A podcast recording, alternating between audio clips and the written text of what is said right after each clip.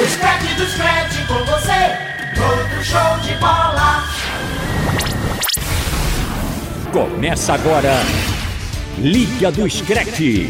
Debates, notícias, táticas, personagens. Uma equipe de feras atualiza o torcedor sobre tudo. Liga do Scratch, na Rádio Jornal. Apresentação, Tiago Moraes.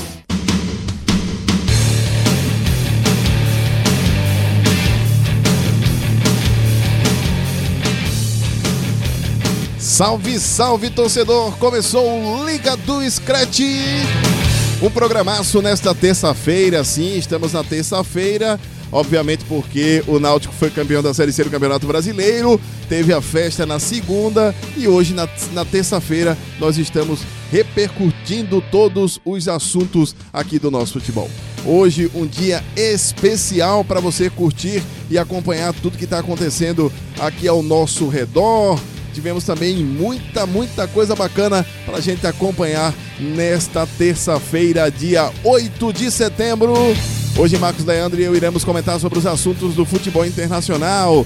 Teve vitória de líder do campeonato inglês e torcida marcando um evento, digamos, diferenciado para o final da temporada. Tem seleção brasileira jogando no fuso horário de 11 horas Vá lá para Singapura, ver como é a diferença do jet lag. Tem a seleção olímpica no Recife. Os craques das seleções de base também do Real Madrid estão por aqui em solo pernambucano. Outros assuntos, claro, a aposentadoria de Bastian, Sebastian Schweinsteiger, jogador que foi campeão do mundo aqui no Brasil, gosta de caipirinha, gosta do Rio de Janeiro, tem oito Copas da Alemanha, sete campeonatos alemãos e tem também aí uma Liga dos Campeões com o Bayern de Munique. Então, todos estes assuntos aqui no Liga do Scratch, além de Messi, tentando evitar a expulsão de Dembélé, o Real Madrid em, em, ritmo de ascensão também no campeonato no campeonato espanhol e o Bale sempre arrumando problema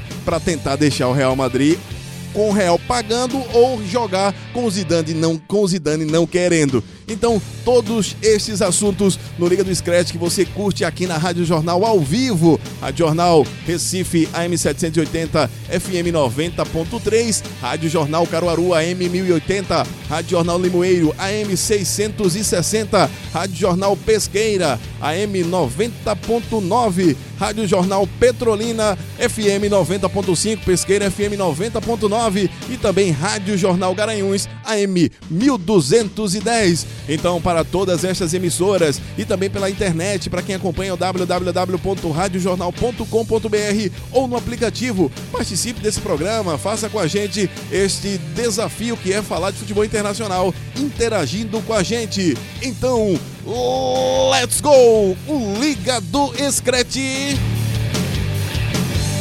está no ar!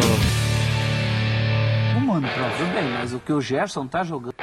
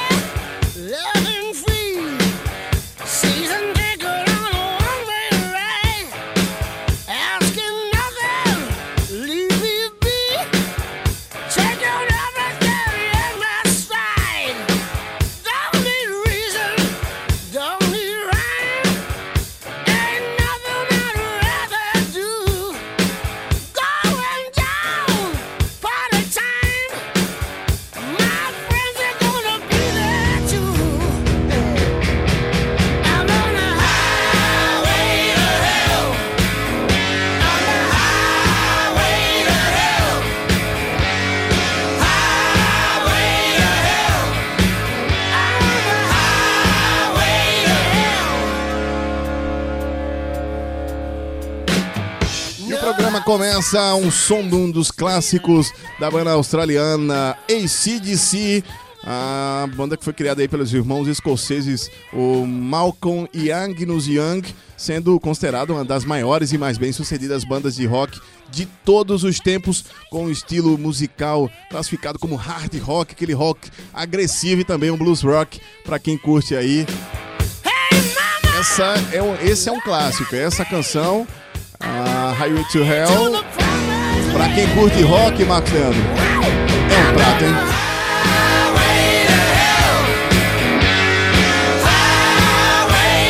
E essa versão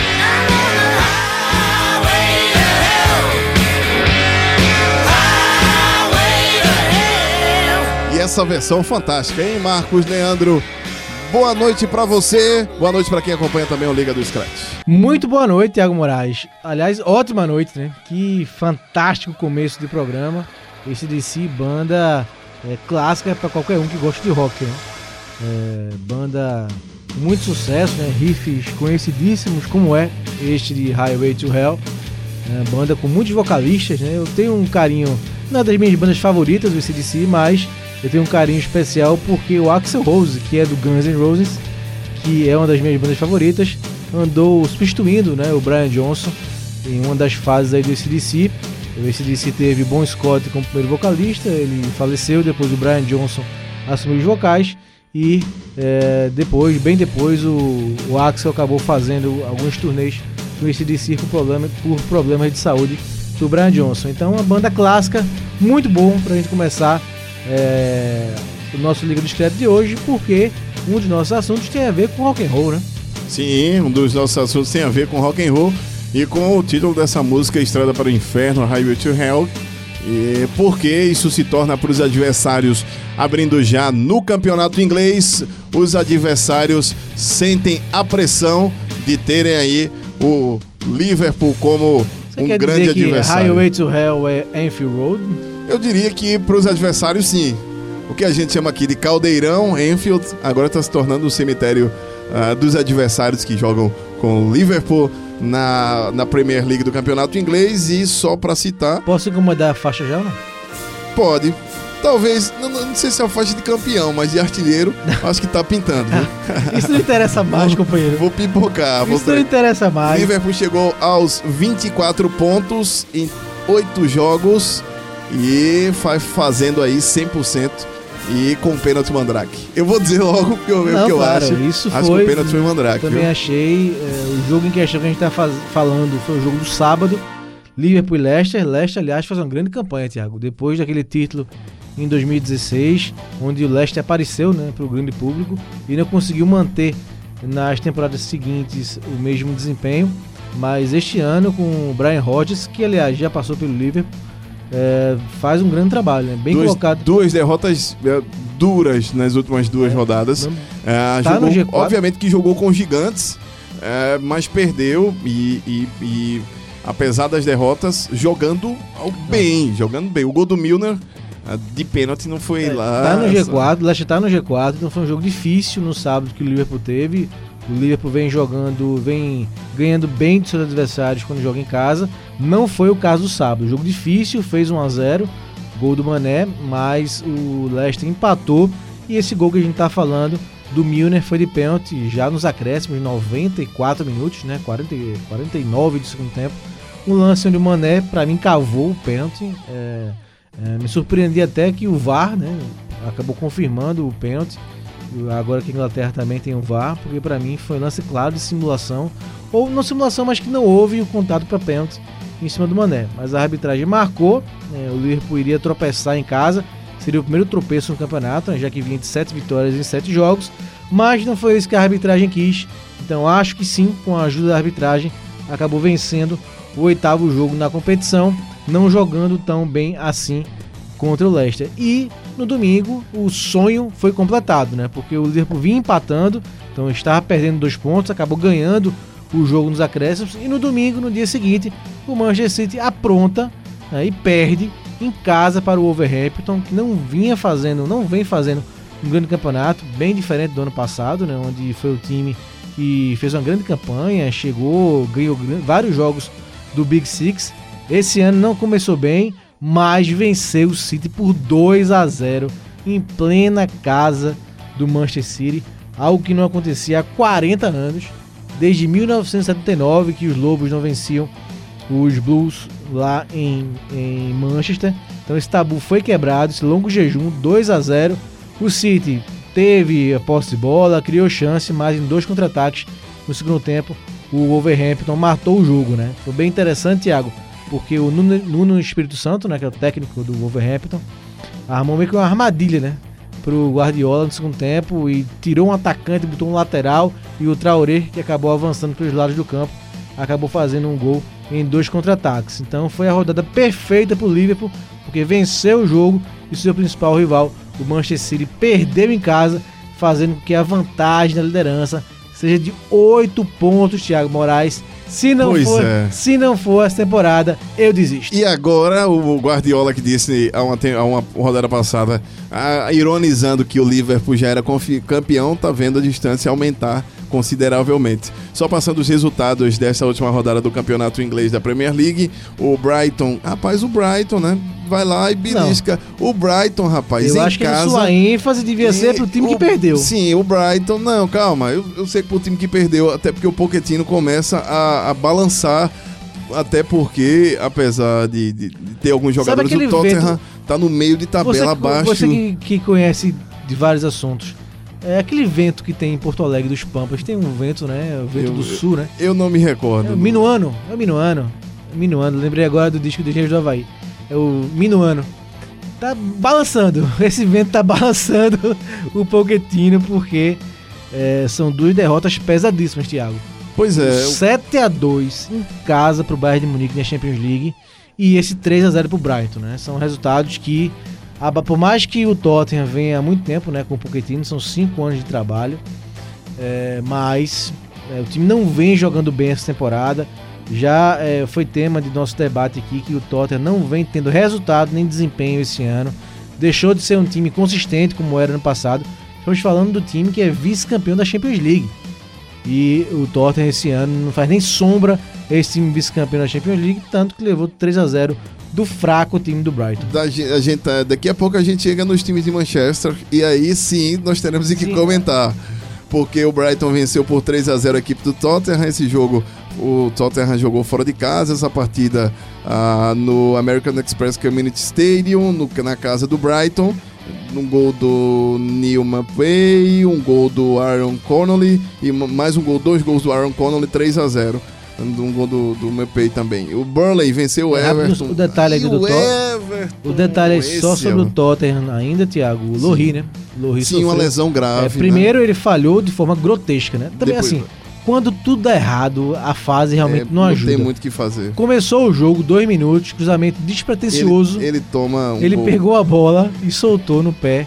Nem o Tinha- Malpei, tinha- acho- tinha- nem tinha- o Nil achava que dava pra fazer aquele É, gol. tinha manteiga, né? Tinha alface na luva do Lohri. Ele acabou é, sofrendo o gol e depois se machucou no cotovelo. Uma lesão grave e só volta talvez até ano que vem. Entrou o Gazzaniga, o Paulo Gazzaniga no, no lugar do, do, do Lohri, o Lohri, e uma lesão é, doeu, viu? Doeu. Não sei se doeu mais o gol tomado ou a lesão. A lesão, obviamente, doeu bem mais. O Burnley venceu com o gol do Jeff. Ah, o Jeff Rendrick, deixa eu só confirmar. Isso, o Jeff Rendrick que venceu a equipe do Everton por 1x0. O Everton é daqueles outros também, dos azuis, que A maior decepção da não da engatam, temporada. não. Daqui a pouco eu passo a classificação. Investe e o Everton muito está na zona do rebaixamento, posso E- dizer já. e o time investe pesado, né? Gasta Le- muito dinheiro. Pois é, Liverpool venceu, nós falamos o Leicester por 2 a 1 E aí o Aston Villa, rapaz, que subiu para a alegria do príncipe William. O Aston Villa colocou 5 a 1 fora de casa no Norwich, essa partida no Carroll Road, na casa do Norwich. E o Jack Grealish foi o cara do jogo, além do Wesley. O Wesley fez dois gols, o, mas o Grealish jogou uma barbaridade.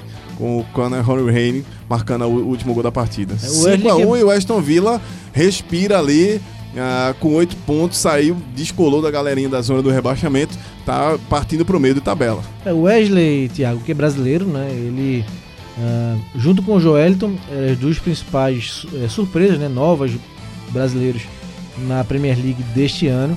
E nesse começo parece melhor que o Joelton, né? O Eu acho que é o time, viu? Eu, eu, É. São, são, Bruce- times, são times semelhantes, né? São times mas que... o, o Aston Villa tem uma vocação ofensiva melhor. Tem, assim. tem, tem verdade. Mas tem são uma- times que não têm tantas aspirações assim no campeonato, né? A principal briga do Newcastle É pra não e cair. do Aston Villa é não cair, né? Então cair. são times similares no nas suas ambições. Me parece que o Wesley eh, começa melhor do que o Joelton. Sim. O Watford e Sheffield ficaram, Sheffield ficaram no 0 a 0 O Crystal Palace, rapaz, venceu o West Ham. E esse foi um resultado importante para o Crystal Palace, que colou ali na galerinha da, da, com 14 pontos. Tem os mesmos 14 que Leicester e que Chelsea, mas a diferença aí nos critérios de desempate não deixam ele chegar no G4. Mas tá bem o Crystal Palace, com o Sebastian Haller fazendo um gol para o West Ham, mas o Jordan, uh, o Patrick Van Hart fez o gol do, de pênalti. Pênalti que eu também vi, eu vi o pênalti, não achei lá essas coisas não, mas o, os VAR da vida estão acontecendo também no campeonato inglês. No domingo nós tivemos Arsenal e Bournemouth, uh, 1 a 0 para o Arsenal e Davi Luiz não comprometeu. Ele essa, fez o gol, né? Essa foi, essa foi uma é, partida é, diferenciada do Davi Luiz. E fez o gol. É, que não comprometeu, pelo contrário, não se afobou, fez um gol e jogou bem. É, ele não. E o Arsenal fez uma grande campanha, né? Terceiro lugar na competição. É uma campanha melhor do que é, times que têm mais poder do que a equipe do Arsenal. E o Unai Emery finalmente está se ajustando. O Chelsea venceu o Southampton por 4 a 1 e o, e o Chelsea vencendo é realmente um motivo de você olhar para a tabela e tá chegando ali para se ajustar. O Kanté fez um gol, que o Kanté fazendo gol é um negócio é. diferenciado no campeonato.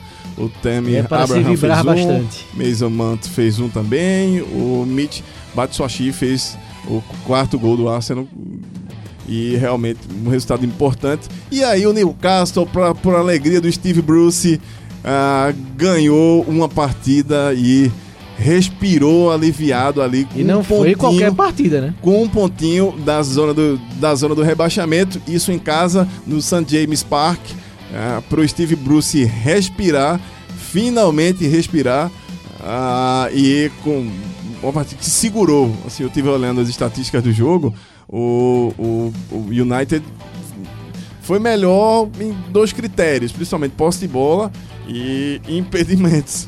Muitos impedimentos para o United.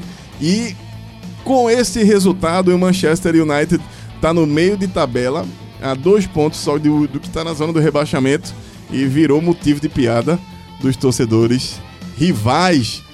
Pois é, Thiago, tem hoje em dia tem espaço para tudo, né? A gente surpreende com é, cada notícia e essa proximidade, digamos assim, do Manchester United da zona do rebaixamento, está bem pertinho da zona do rebaixamento, fez com que torcedores, principalmente do Liverpool, se mobilizassem para criar um evento né, no Facebook, é, marcando o dia do rebaixamento do Manchester United, que é dia 10 de maio do ano que vem, que é o dia que acaba a Premier League 2019-2020.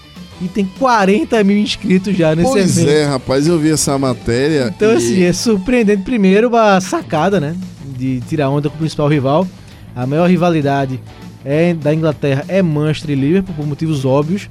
Os, as cidades ficam muito próximas, né? Sim. Manchester e Liverpool, na região do Merseyside, na Inglaterra. É, então tem uma rivalidade histórica entre as cidades, Liverpool e Manchester United, até anterior aos clubes de futebol, claro. E com, com o futebol, essa rivalidade ficou ainda mais aflorada, né? Então o Liverpool foi durante muito tempo o maior campeão inglês, com 18 títulos na era Alex Ferguson, Manchester foi avassalador e acabou passando, ultrapassando o rival com 20 taças. Hoje é 20 a 18 para o Manchester United. O Liverpool há muito tempo não ganha, né? Então é, acabou sendo prejudicado nessa briga. Em compensação, o Liverpool já venceu 6 Champions League, o United 3. Então uma briga grande, né? Briga de cachorro grande de fato na Inglaterra. E tem pelo pano de fundo, essa, essa brincadeira toda tem como pano de fundo a rivalidade grande entre Manchester e Liverpool, mas esse evento é de muita criatividade. Viu? Às vezes me surpreendo com a criatividade desse pessoal na internet, Thiago. Pois é, o torcedor do Liverpool que está feliz da vida, correndo obviamente atrás do resultado.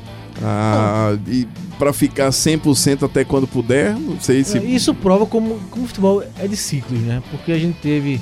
É, e porque também dessa raiva do Manchester United, porque o Manchester foi, foi muito dominante na Inglaterra na era do Ferguson, né? Só quem ameaçou ali um tempinho foi o Arsenal do Arsene Wenger, o Chelsea do Mourinho beliscou alguns anos, mas foram 20 anos de uma hegemonia grande é, do Manchester United. Então isso criou, já tinha esse ódio, né, digamos assim, do, desse, do, pela rivalidade do Manchester United com o Liverpool e cresceu ainda mais com esse sucesso estrondoso que fez o United na era Alex Ferguson. Então por isso essa tanta vontade né, de ver o Manchester United por baixo, como o Liverpool passou durante muito tempo. Então, durante muito tempo era o Manchester, que era o grande time da Inglaterra, como hoje é o Liverpool e também o City, e o United dominava, né? Então, por isso esse sentimento de revanche, digamos assim, do momento estar invertido das duas equipes.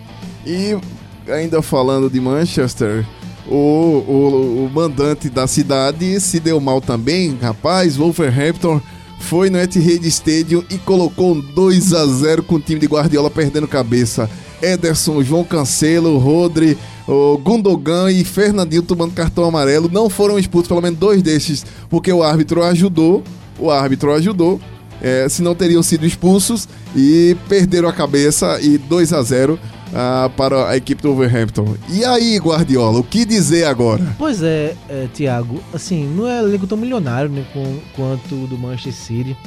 É, eu não vejo. Craig Pelson, o árbitro do jogo, viu? É, eu não vejo assim, é, por que você improvisar um volante como zagueiro durante muito tempo? Por exemplo, Pronto, tá, isso. numa questão de jogo, você quer fazer uma experiência, você bota um, um volante como zagueiro. Mas já é o segundo, terceiro jogo que o Fernandinho vem jogando como zagueiro. E Bernardo Silva no banco. É, É, é- mas- é- tem coisas é, que não dá tem- pra Mas as entender. opções são grandes no ataque, né? Sim, o Marrei mas- joga muito também. É, o Sterling joga bem também, ainda tem Gabriel, Agüero, então as opções são várias. Mas ele, ele terminou a UEFA, o campeonato inglês ano passado. Sim, joga- jogando ele- com o Bernardo, Ele, ele é era um- titular. O ataque titular hoje do Manchester é o Bernardo Silva, o, o Agüero e o Sterling. Esse é o ataque titular do Manchester City. Eu até entendo que o Marreis tenha ficado ah, no jogo por conta do que fez na partida anterior. Um gol e tal. O Gabriel Jesus vai brigar mesmo por, por posição. O Sterling é titular absoluto. É, mas, tipo, dá pra jogar com Davi e Bernardo Silva. Dá pra jogar com Davi Silva e Bernardo Silva. Não tem sentido do Rodri e o Gundogan. eh, E outra, onde está o belga, o- o De Bruyne. De Bruyne, que ninguém.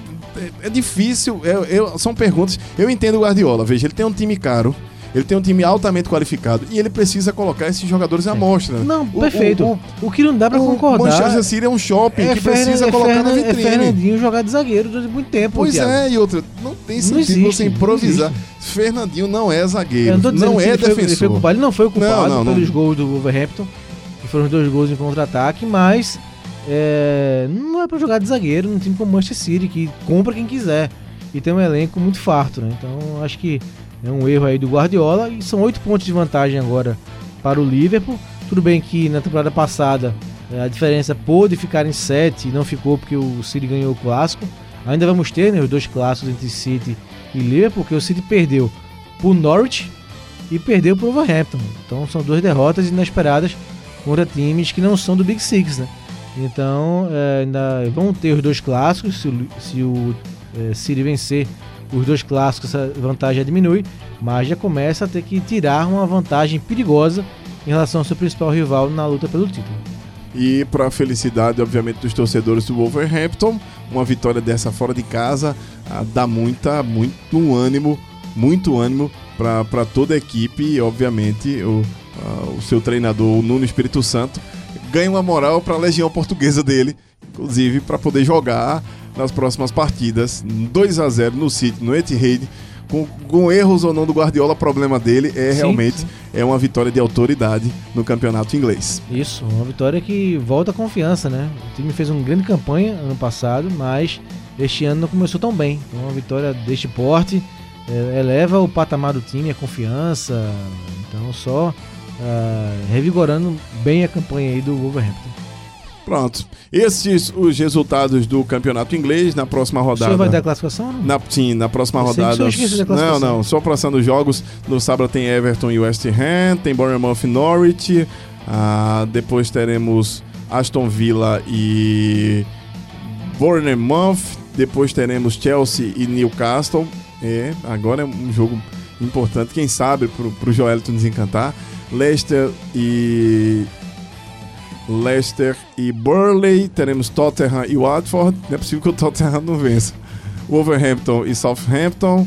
E teremos também a Crystal Palace e Manchester, United, Manchester City. E aí, Guardiola fora de casa, no seu Hudson Park.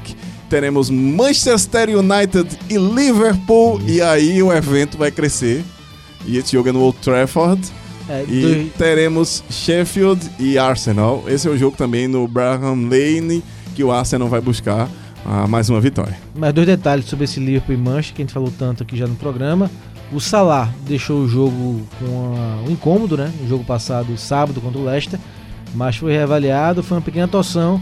E como o jogo não é nesse final de semana, né? Porque há uma pausa agora para as datas Só FIFA. no dia 20. para as datas, é, data FIFA e o fim de semana é de rodadas eliminatórias da Euro é, na Europa. Então, como o jogo só é no próximo fim de semana, esse e o outro, então o departamento médico do Liverpool está garantindo que o Salah joga esse clássico contra o Manchester United. A classificação da Premier League do campeonato inglês tem o Liverpool 100% com 24 pontos em 8 jogos. Eu ouvi direito ou é isso mesmo? 100%, 24 pontos em 8 jogos.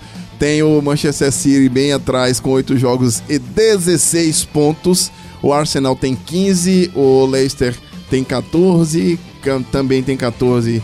Chelsea, Crystal Palace, o Burnley tem 12 pontos, West Ham 12 também, Tottenham, Tottenham, pois.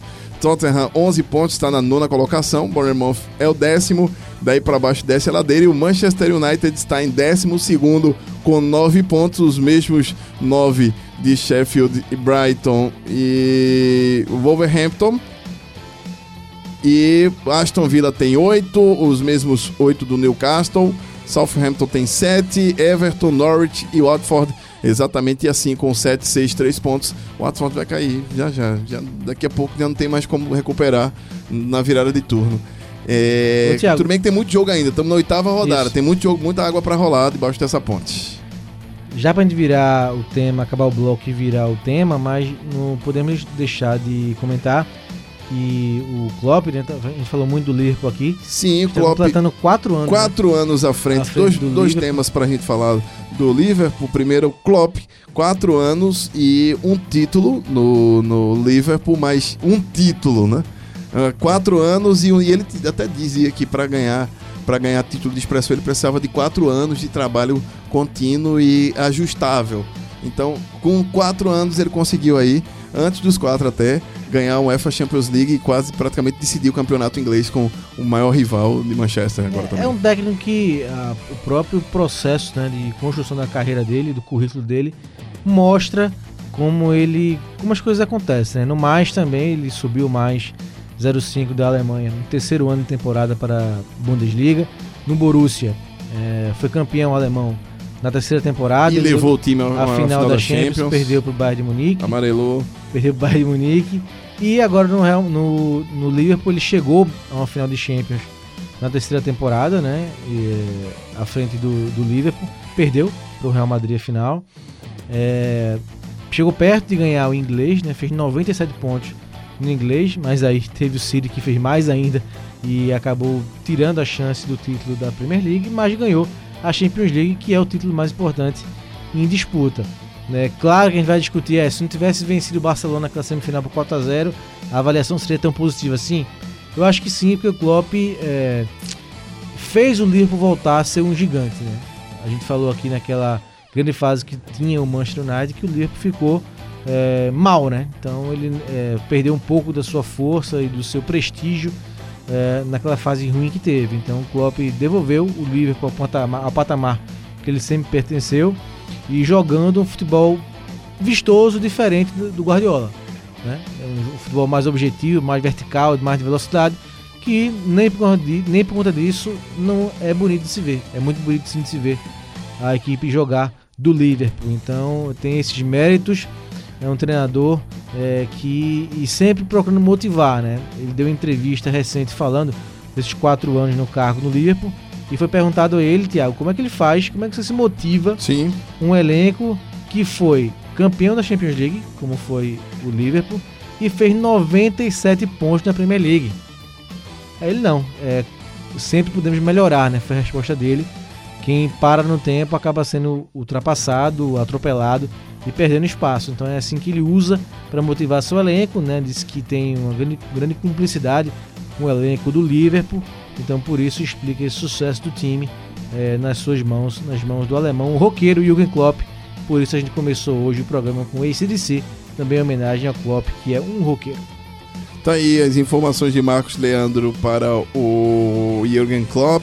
Klopp tem um filho, rapaz, o Mark Klopp, ah, 30 anos e defensor, mas sabe como é, né? Não é aquele, não é o que o pai gostaria de botar para jogar, mas daqui a uns anos acaba trabalhando com o pai. O Klopp tem 51 anos, não parece, mas tem 51 anos, é, vive do- no melhor estilo alemão de ser, o bravo Klopp. Hoje que- é um alemão inglês, né? é, o que aproveitou para detonar o jogador que fez que- naquela entrada com, no Salah e detonou ah, o jogador do Leicester que, que acabou se chocando lá com o Salah. Ele achou criminosa a entrada.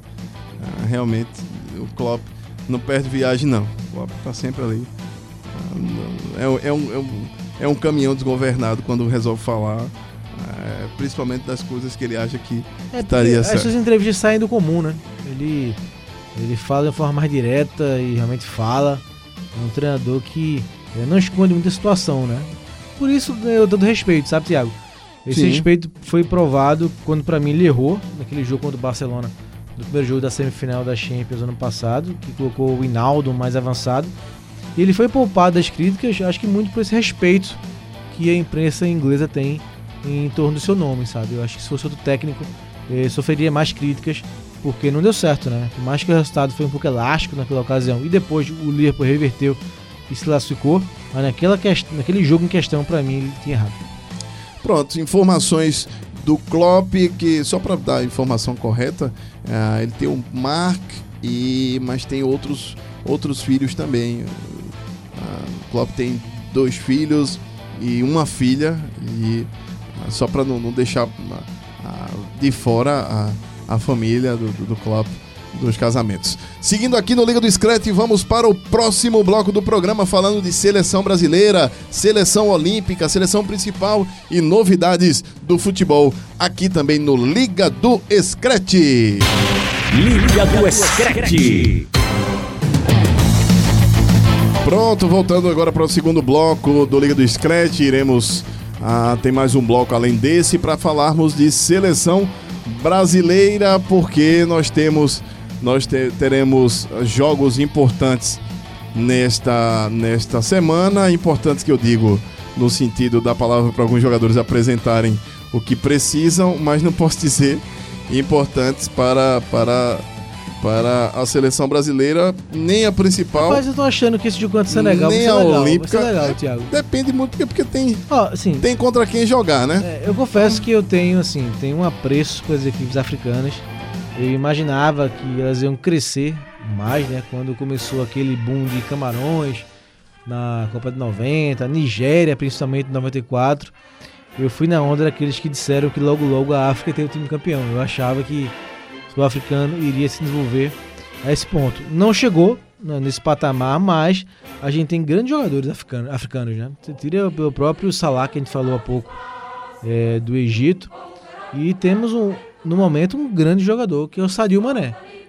Sadio Mané hoje é um grande atacante é, do Liverpool e é senegalês, né? É o principal jogador é, que o Brasil vai enfrentar nesse primeiro confronto na quinta-feira.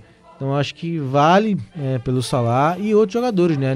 A seleção do Senegal hoje é a melhor ranqueada é, dentre os africanos no ranking da FIFA.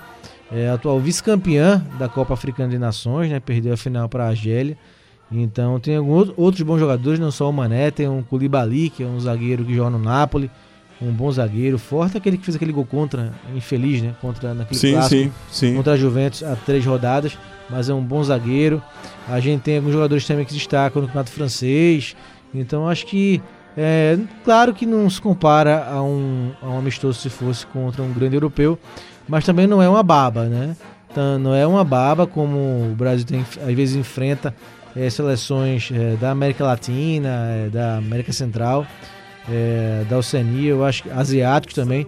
Eu acho que Senegal é um, é um, um teste que, que é intermediário, né? Não é um grande adversário em termos é, se fosse um europeu do top do Brasil, mas também não é um adversário muito fraco. Eu acho que tá um adversário intermediário que o Brasil vai enfrentar e africano sempre é um time forte fisicamente, né? Então vale, vale o teste pro Brasil esse jogo contra o Senegal. Eu não vou nem me, me passar eu, vi de você não, novo. eu vi que você não concordou não, você ficou Eu calado, não, né? não vou muito passar, porque os adversários eu acho fracos. Eu acho que não, Não, não são do nível do Brasil, mas- outra, os horários são, são Se a gente, se a difíceis. gente for na escala, vamos supor. é, França, Alemanha seria escala 10, né? Em termos de dificuldade pro Brasil. É, Holanda também. Que veja, a seleção Itália tá quase se nunca joga. Vai ter as eliminatórias É, da... eu coloco pra o jogar Senegal, com eu coloco- Eu coloco o. Senegal com nota 6. Intermediário.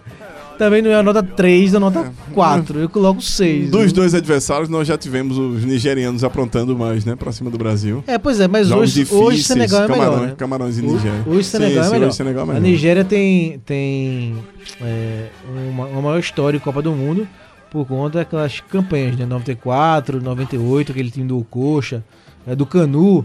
A Nigéria tirou o Brasil né, da Olimpíada e depois venceu a Argentina, né, também na geração do Canu, em 96 em Atlanta, então tem uma tradição maior. Mas hoje o Senegal é melhor.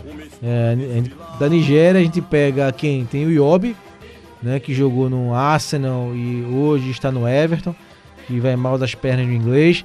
Tem o Denis, né, do Brugge, que é a surpresa agora de 21 anos, que fez dois gols no Real Madrid semana passada, o Emmanuel Denis, mas é uma seleção com menos jogadores assim, conhecidos do que Senegal. O Senegal, Thiago, os 23 jogadores todos jogam na Europa. Então, assim, é por isso que eu coloco. Acho que Senegal é nota 6, 6,5 e a Nigéria é um pouco Então, mais abaixo. sim, Nigéria com esse- nota, nota 5. Com esse seu comentário, eu vou pra seleção de Tite. Você acha que a seleção do técnico Tite estaria hoje, então, neste quesito, abaixo da seleção de Senegal, meu caro Marcos Leandro? Não, tá não. Não. Não, mesmo, mesmo é, a seleção vindo de dois jogos não muito bons, né, no pós-Copa América, na verdade é a própria Copa América, né, Thiago? Não foi aquela apresentação dos sonhos da seleção brasileira. Ganhou, é, mas com dificuldade, né? Ganhou sem ter aquele todo encantamento que se esperava da seleção na Copa América. Claro, é, havia a pressão para se ganhar a competição, né? Porque por conta do insucesso da seleção brasileira na Copa do Mundo da Rússia, aquela derrota para a Bélgica, quando o Brasil jogou mal no primeiro tempo, foi engolido e depois no segundo tempo acabou voltando, melhorou e poderia ter até, até empatado o jogo, mas isso não aconteceu. O que está na história é a derrota e a eliminação para a Bélgica, então a pressão em cima do Tite para ganhar a Copa América era imensa. E a campanha do Brasil acho que sentiu esse peso. O time teve seríssimas dificuldades para ganhar a competição. Aquela semifinal contra a Argentina foi muito difícil, né? muito complicada para o Brasil vencer. E a final contra o Peru eh, foi uma final até contra um adversário que o Brasil não esperava. Esperava um adversário mais forte e o Peru conseguiu até fazer um jogo equilibrado, mas o Brasil acabou campeão. Mas não encantou, foi importante o título, mas eh, não teve aquele rendimento que era esperado. E nos dois amistosos seguintes, pós-Copa América, contra Colômbia e Peru, também não brilhou, não encantou. Os dois jogos que aconteceram eh, nos Estados Unidos, né? Contra a Colômbia, um time eh, que fez até um bom jogo, né? O jogo, essa partida marcou a volta do Neymar à seleção brasileira depois todo aquele problema que ele teve é, do escândalo né, envolvendo com a Nájila, que depois ficou provado pela justiça que ele não teve nenhuma culpa, e é, depois a contusão que ele teve naquele amistoso contra o Catar, que o impediu de jogar a Copa América. Então, a- o jogo contra a Colômbia marcou a volta Neymar à seleção brasileira. Ele teve até uma boa participação, principalmente para quem estava sem ritmo é, de jogo, né, não jogava muito tempo.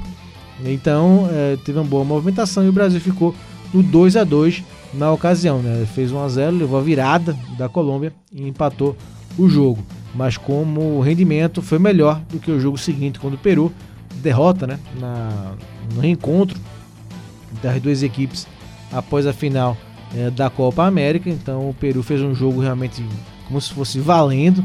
E o Brasil acho que foi mais em clima de amistoso, mais em ritmo de amistoso. Neymar tinha ficado no banco na ocasião, entrou no segundo tempo, não brilhou muito.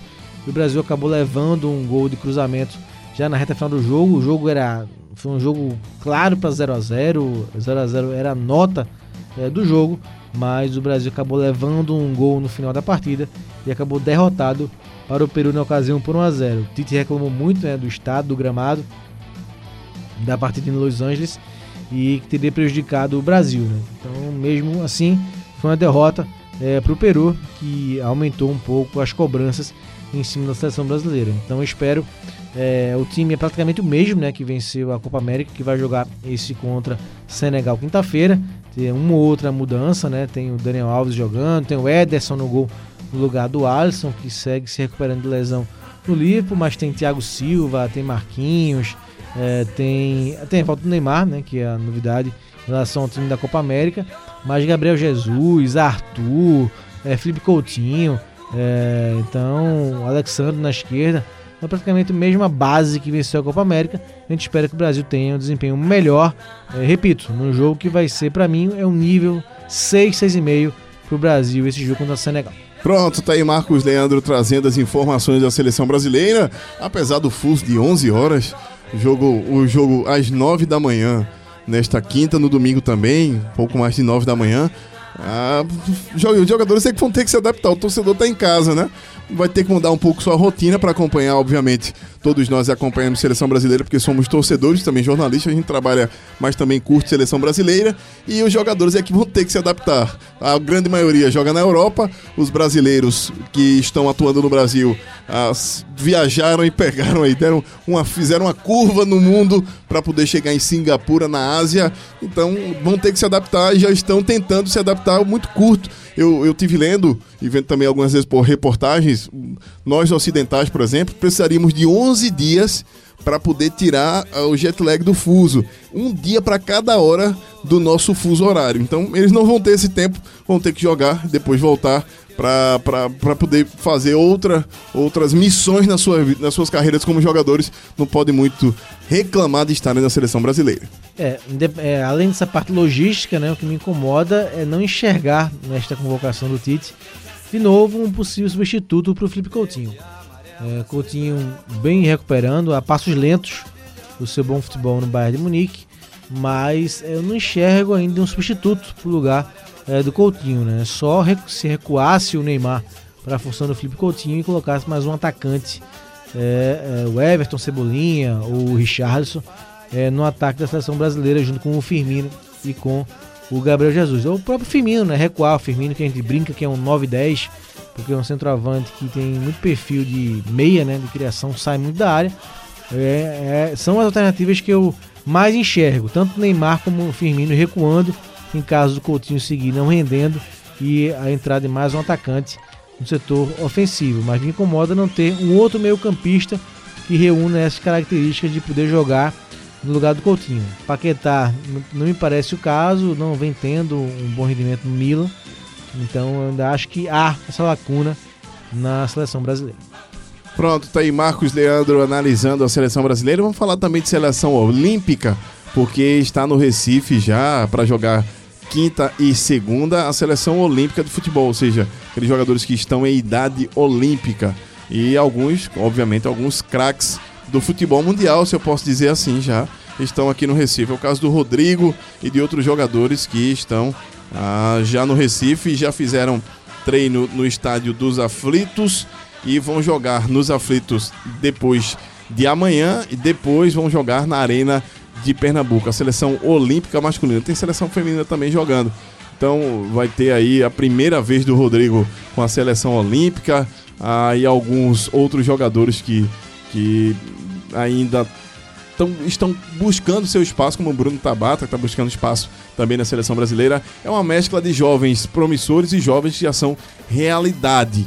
O técnico é o André Jardim, aquele que foi técnico do São Paulo também, e já está aqui com a sua equipe. Ó. Tem, o Bruno Tabata foi convocado para substituir o Malcolm do Zenit. Malcolm, que infelizmente foi cortado da seleção brasileira. E o Bruno, que joga no Portimonense de Portugal, onde estão alguns, alguns jogadores pernambucanos vão ter aí a, a, a condição de enfrentar Venezuela e Japão nas duas datas aqui em Pernambuco.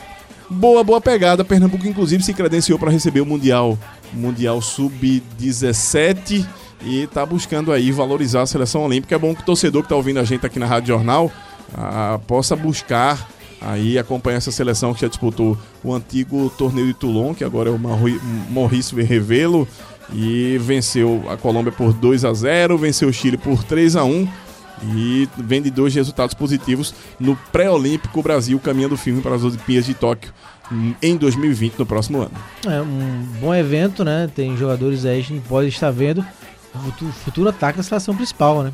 Tem o Rodrigo, você falou muito, é, Rei Santos e agora no Real Madrid, e o Pedro. Pedro, atacante é, agora da Fiorentina, né? Que era do Fluminense até pouco tempo atrás. E o Pedro, que tinha sido convocado pelo Tite antes se lesionar, né? Sofreu uma lesão grave no joelho, então o Pedro já podia ter feito sua estreia na seleção principal. E só depois do Pedro ter se machucado que o Richardson acabou sendo convocado e acabou a, a, aproveitando a chance que teve, mas o, a vaga era do Pedro inicialmente. Então Pedro e Rodrigo aí pode ser, quem sabe, o atacante do Brasil na Copa 2026 nos Estados Unidos. Sim. Então, Só É. achei uma coisa do, do, do- Obviamente que alguns jogadores foram convocados pelo, pelo André Jardine, pelo que produzem jogadores como o Ibanez, como o Doug- o Douglas Luiz, que a gente tá vendo no campeonato, na Premier League do campeonato inglês, o Wendel, o Pedrinho, que é do Corinthians, ah, o Emerson, que, que é um lateral direito dos melhores, pelo menos está se projetando, Matheus Cunha também. Mas eu acho que faltou a convocação de um jogador aqui de Pernambuco. Nem do que fosse Nordeste, né? do, do Nord- não, vou dizer mais perto de Pernambuco, alguém que já esteve na seleção brasileira, o, Luz, o Lucas, ah, que é goleiro do esporte, o Biscoito, o próprio Adrielson, o Thiago, que é do Náutico. Eu acho que faltou esse entendimento até pra puxar. Ele não precisava nem jogar. eu acho que seria. Mas se desse a oportunidade dele estar entre os jogadores da seleção seria- brasileira, seria teria um mais- vínculo com, a, com É, eu acho que seria mais uma, uma aposta no marketing e promoção do campeonato, Thiago. Eu não vejo, sinceramente, com todo respeito ao Adrielson, ao Thiago, não vejo os dois hoje na seleção sub-23. Né? Eu não vejo eles com bola ainda. O Thiago vai crescer mais ainda, né? Foi, foi o primeiro ano dele no Náutico. É, e o Adrielson não vive um bom momento, né? Então acho que não é. Não seria. É, por parte técnica, não seria a hora deles, não. Mas claro, seria, seria um atrativo a mais para dar suporte a esse jogo, a esses jogos né, aqui no Recife, ter um jogador da casa. De fato, a gente espera o torcedor abrace mais o jogo, né? O jogo já é quinta-feira o primeiro, primeiro jogo, o outro segunda-feira, para que tenhamos um público razoável eh, nesse primeiro jogo, principalmente nos aflitos, já que tem esse- também essa. O próprio Rubro, né? Tá bem Sim. eufórico com o momento do time, que foi campeão da Série C, teve essa festa bonita e que eh, tomou uma proporção maior que todos imaginavam na madrugada de segunda para terça. Então, eh, aproveitar esse boom né, do Alvirrubro, eh, os aflitos recebendo a seleção brasileira pela primeira vez né, na história. Então, acho que eh, apelar para esses dados aí para ver se tenhamos um público, eh, não, temos não tenhamos uma decepção no público no jogo, principalmente quinta-feira. E vai ter ingresso solidário. Só para lembrar você, a Rádio Jornal vai transmitir essa partida ao vivo ah, na quinta-feira e- a CBF está disponibilizando ingresso solidário. A gente vai sortear ingressos também amanhã aqui nos veículos de comunicação do Sistema Jornal do Comércio. Ó, 1.500 ingressos vão ser distribuídos de forma solidária. Então, quem quiser ver, leva 2 quilos de alimento, vai para o banco de alimentos do Sesc Pernambuco e você pode acompanhar e trocar seu ingresso e para ver esse jogo da seleção olímpica. Só para dizer uma coisa, esses jogadores são os caras que já decidem nos clubes deles. Ah, não, não tem nenhum, ah, digamos assim, os que estão no Brasil são, a grande maioria são titulares das suas equipes. Os que estão no, no- no exterior estão brigando por isso, mas já se tornam alguns expoentes, como Douglas, como Rodrigo, o Ibanhas também. Então é preciso entender como é que essa seleção se apresenta, porque no ano que vem nós estaremos torcendo por essa seleção. Vai que repete-se a coisa de 94 e antes de passar para a Olimpíada de ser campeão, a seleção passa no Recife também. Mas veja, eu vou, voltar pro link. Naquela seleção de 94 tinha o Ricardo Rocha, Sim. que também tinha jogado na seleção olímpica com o Romário e companhia alguns anos antes. Então, tem 92, se eu não me engano, na Olimpíada de Barcelona. Então tem que, tem que esperar aí o que, é que vai acontecer. Mas vale muito o torcedor prestigiar. É, seleção brasileira e eu sinceramente, sinceramente, sinceramente, eu aposto bem mais nesta seleção que está sendo formada, na seleção olímpica, apesar de eu não concordar com algumas peças, do que na seleção midiática milionária principal de mascarados às vezes. É, e a Olimpíada tá batendo a porta já, né?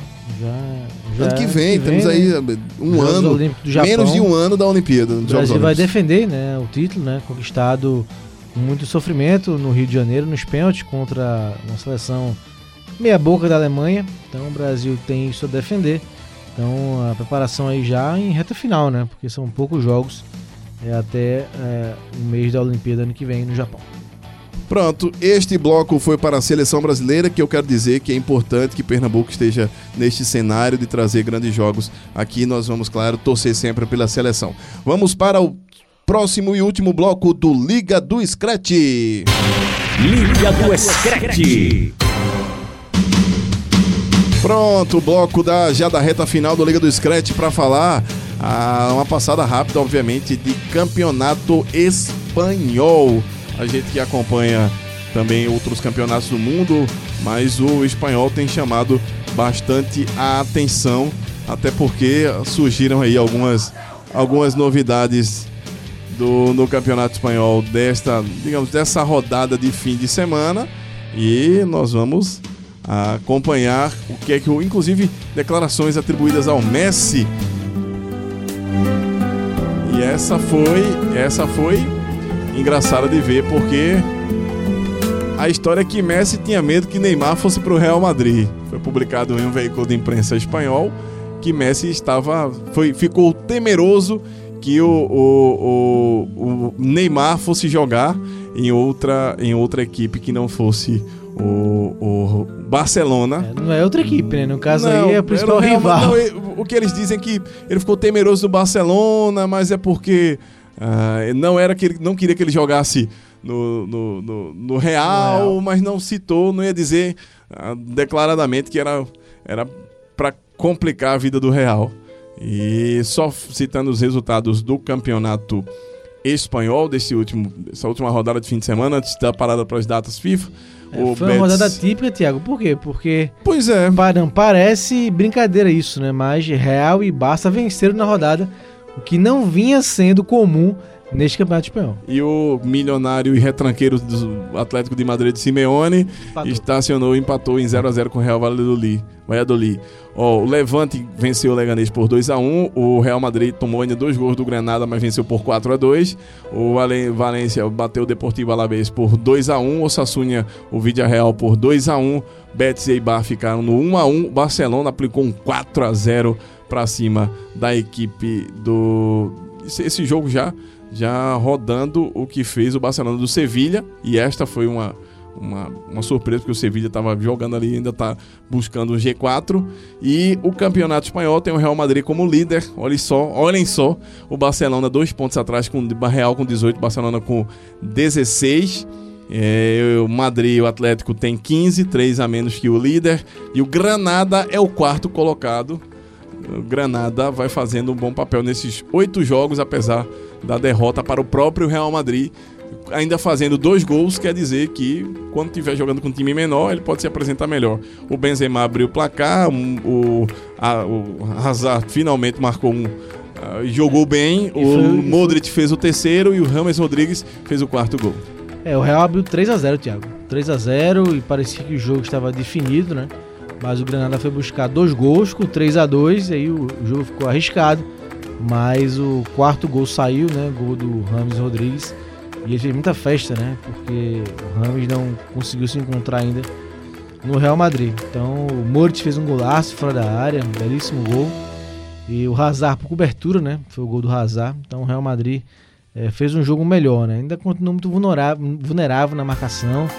É, Moritz e o Kroos sem aquela dinâmica que já que tiveram em outros tempos, sobretudo nas costas do Casemiro. Então acaba que o Real Madrid ficando muito exposto em campo. Prova que vem tomando muitos gols, né? O Arreolar fez uma lambança, Thiago. Acabou, foi, esperou, demorou a, a rebater uma bola. Aí o atacante do Granada entrou na frente e ele acabou o quê? Cometendo pênalti. Então foi uma, uma falha bizarra do Arreolar. Na verdade, esse lance foi o primeiro gol do Granada. E, mas por sorte do Real Madrid, o time venceu por 4 a 2 e segue na liderança. Um campeonato a gente comentou aqui, onde Real e Barça e agora também o Atlético estão perdendo muitos pontos, né, o que não é normal em campeonato espanhol. Mas o Real venceu e o Barça no dia seguinte também fez 4 gols. Teve gol do Messi no final. O Messi jogou uma partida inteira, né, que essa temporada vencendo é, quase que é, quase que o contrário, né, ele saindo em muitos jogos, ou então não jogando ou ficando no banco de reservas. Então o Messi tem uma parte, uma temporada ruim em termos físicos, né? Em termos também de lesão. Mas jogou o jogo todo, fez um gol. O destaque foi o Soares, que fez um gol de bicicleta. E o Barça venceu 4 a 0 Uma vitória aí categórica, quem sabe melhore um pouco o ambiente lá na Catalunha. Engraçado que neste jogo contra o Sevilla teve um, um fato inusitado. Ah, muitos cartões para o lado do Barcelona, a expulsão do Dembélé. E o que houve foi, inclu- inclusive revoltou alguns veículos de imprensa, porque o, o, o, o francês acabou ficando ah, fora do clássico contra o Real Madrid. Vai ser já no dia 26 de outubro, já que ele pode ser suspenso até por duas partidas pelo Comitê Disciplinar da La Liga, o que tiraria ele dos jogos do, contra Eibar e também contra o Madrid. Que houve e Messi acabou dizendo que eh, o, o juiz deu cartões a ele, eh, um amarelo e depois um vermelho, porque entendeu que ele teria sido xingado pelo Dembélé. E o Messi até disse que ele não podia ter xingado porque ele não sabe falar espanhol direito. E o Messi disse que tentou defender é, o, o, o árbitro e o árbitro até relatou que ele tinha o chamado de muito ruim por conta das marcações e também de filho daquilo, por isso foi expulso. É uma prática do comitê da La Liga quando há esse tipo de menosprezo e não insulto, o, o jogador pega um gancho ainda maior ah, porque houve aí, proferiu algumas palavras que não devia ter dito contra o árbitro. É que o que o diga no Brasil, Costa. Que o Brasil Diego pega Costa, isso, né? Diego Costa foi punido, né? Por ter xingado o juiz. Pois é, e, e eles são. não, o Neymar também foi punido na Sim, UEFA. sim. Na, na UEFA. Então, é, o futebol europeu tem essa. uma- Tem essa, as, as essa- palavras às vezes pesam mais do que uma entrada violenta, né? tem essa. Essa. Essa propagação do- das, das penas um pouco mais, mais, mais ah, altivas. Então, precisa tomar cuidado para não vacilar nisso aí. O Dembele vacilou e tomou o cartão amarelo e agora vai se, vai se complicar um pouquinho mais porque não tem muito o que fazer. Não. A gente Ó. tá na reta final do programa, né? Mas o senhor vai falar do italiano, não vai? Vou falar do italiano, mas antes de eu falar do campeonato do campeonato francês, porque o, o O PSG Silvinho- venceu com mais um gol do Neymar. Silvinho foi demitido mesmo do Leão, Ah, foi, né? Não foi. deu pra segurar após a derrota no clássico contra o Saint Etienne. Ah, o Juninho teve que fazer com o amigo e teve que demitir porque a campanha é muito ruim, muito ruim O do pior início do, Lyon Silvinho, em né? 25 anos, Thiago. muito, muito ruim mesmo e não deu, não deu para segurar, até porque, ah, por mais que ele quisesse, não, ah, não tinha muito como. Muito ruim, muito ruim a campanha do Silvinho, que tem essa coisa, né? Não conseguiu ser técnico ainda. É Foi pena. assistente na seleção brasileira, eh, que para onde podia até voltar se o Tite. E eu acho que tem vaga, ah, mas em sete jogos, quatro derrotas, três empates. O time está na 14 posição do campeonato francês, que é fraquíssimo. Então não teve muito como seguir. E nem mesmo a vitória que o, o Lyon teve sobre o RB Leipzig, na, a surpreendente vitória no- no- contra o Leipzig na Alemanha, pela segunda rodada da fase de grupos da Champions, impediu que, que o, o Juninho caísse, que o, o Silvinho caísse. Então, é, isso não tem muito o que fazer. Só passando a classificação do campeonato francês, para a gente dizer que o PSG é líder e o restante que corra atrás. ah, porque tem gente correndo, o Nantes tem 19, o PSG tem 21, e isso é o resumo do campeonato do campeonato Francês. francês com o, só quis destacar aí o demitido A queda do Silvio. o Silvinho. Então, não tem muito o que fazer para ele. Mas vamos para a Itália, vamos para a terra da bota. A rodada foi de clássico, né? O derby de Itália, aguardado derby de Itália, Inter, Inter e Juventus. E deu o quê? Deu Ah. de novo o Juventus. É, é, é, tá ficando chato de ver. 2x1, nem empatezinho a Inter que vinha com 100% de aproveitamento, nem empatezinho conseguiu. A notícia boa foram os gols, Thiago. Três gols de argentinos, né? Um gol do de bala, calando a boca de muita gente. Um gol do Lautaro Martinez. Eu diria que gol de seleção argentina, só não de bala, né? Porque o, Messi não quer ele lá. E o, e o segundo gol, o gol da vitória da, da Juve, Dele. do Gonçalo Higuaín. Então, três É gols de argentinos. E realmente os argentinos dominando. Rapaz, é assim, é impressionante, né? a- a- Num o jogo- futebol italiano. No jogo do Porto, né, de um Juventus e Inter, três gols de italianos. Com Cristiano Ronaldo Mas, jogando. ó, piani- a- Com Cristiano Ronaldo e Pianite jogando, que são os caras que. Mais Agüero e Messi. E como é que a Argentina não ganha nada? É impressionante, Thiago. É realmente muita, muita zica, meu caro Thiago Moraes. Eu não sei se é zica ou sou incompetência, mas, mas Olha. de fato o Lukaku fez uma boa partida, ah, o Romelu Lukaku. O Lautaro acabou fazendo o gol do desconto da Inter, mas não teve jeito, não deu pra segurar. não. O Dybala foi que abriu o placar. Eu fiquei Foi, foi mais a surpreso surpresa, né? Foi a mais surpresa. surpreso nisso. O Sarri, né? Maurício Sarri colocou o Dybala de frente. Ele acabou, Higuaín fa- no banco. ele acabou fazendo o gol da Juventus. Vitória fora de casa, né? O jogo foi no Giuseppe Meazza, em Milão. E faz a Juventus assumir a liderança do campeonato. A Juve estava dois pontos atrás da Inter. Com a vitória passou, tem 19 pontos contra 18 da Inter. E foi uma rodada ruim para os times de Milão, né? Porque o Milan venceu, na verdade, o Genoa no sábado. 2 a 1 aliás, teve um pênalti. A gente falou em pênalti mandrake aqui Pois é. para o Liverpool né, no começo do campeonato. Teve um pênalti mandrake pro Genoa no final do jogo. Eh, Eu tava vendo esse jogo, foi sábado, com o Silvio Luiz, né, na Rede TV. Pelo amor dos lembrando meus os velhos tempos de bandeirante do campeonato italiano. E teve um pênalti mandrake, o cara se jogou, Thiago, uma simulação absurda. E o Pepe Reina ficou louco, né? O Reina que é o goleiro do Milan. É, e foi dado o pênalti. Agora, ó, olha que, que vai pra gente refletir. É, todo mundo do Milan reclamou do pênalti, que o cara se jogou e o Reina recolheu a perna, mesmo assim o juiz marcou o pênalti. É claro que o VAR buzinou muito no ouvido dele, só que ficou uns 5 minutos parado o jogo, o juiz com a mão, parecia futebol brasileiro, o juiz com a mão no ponto, ouvindo né, no fone, nem ele foi ver na- no monitor pra ver se, se realmente foi pênalti ou não, e o pênalti foi dado, né? Foi, foi confirmado, só que aí o Reina venceu, né? Tem aquela história que pênalti que não é, não entra. Então o Reina defendeu e o Milan venceu o jogo, mas porque eu disse que foi ruim? Porque mesmo com a vitória, foi demitido o técnico do Milan, né? O técnico eh, do Milan foi demitido eh, e eh, após um começo mais ou menos, ele que vinha da Sampdoria, né? Um técnico que na verdade rodou por times de menos expressão na O Itália. Marco Giampaolo. Giampaolo. Isso, esse Giampaolo. Mesmo, esse mesmo. Ele eh, rodou por times pequenos, tinha. eh, aí vinha de um trabalho na Sampdoria, que é um time maior, de três anos, mas no Milan não durou nem eh, 10 rodadas, né? Caiu com. Com sete, né? Sete rodadas de italiano. Oito, sete rodadas. Sete rodadas. Mas também com o Milan lá no meio da tabela com nove pontos Pois é, apenas. mas não tiveram paciência. O cara ganhou o jogo por sábado. Não tiveram paciência eh, com o Jean Paulo, né?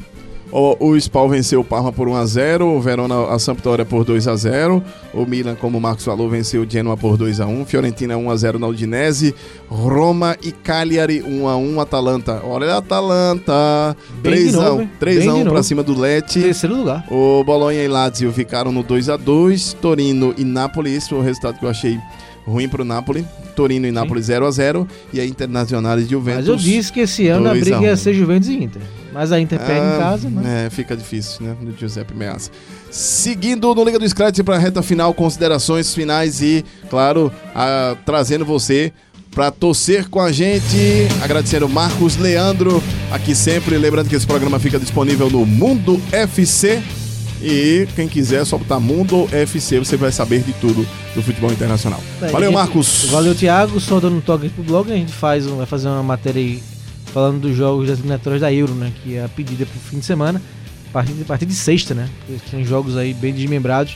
O principal jogo, tem jogo legal da Inglaterra, jogo legal da Holanda. Então a gente dá uma desmembrada nas eliminatórias da Eurocopa pro ano que vem. Valeu, Thiago. Um abraço, até a próxima. Pronto, com isso terminamos o Liga do Scratch desta terça-feira. Já ia eu dizer segunda, afinal de contas, É a o gente, costume. A gente tá, tá acostumado bastante a, a fazer os programas na segunda e quando vem na terça fica assim. Pra finalizar, ACDC, Highway to Hell e a gente volta na próxima semana. Valeu, galera!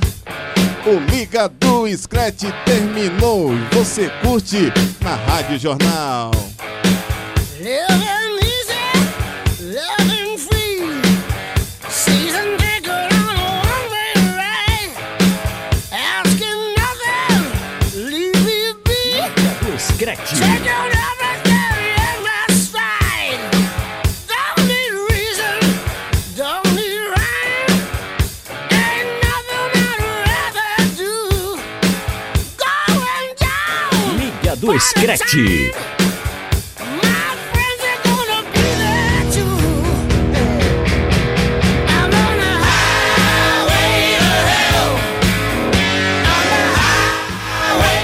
hell.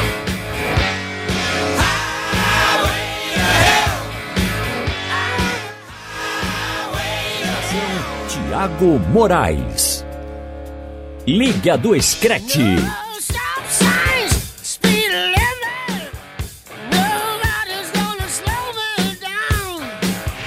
Do Screte.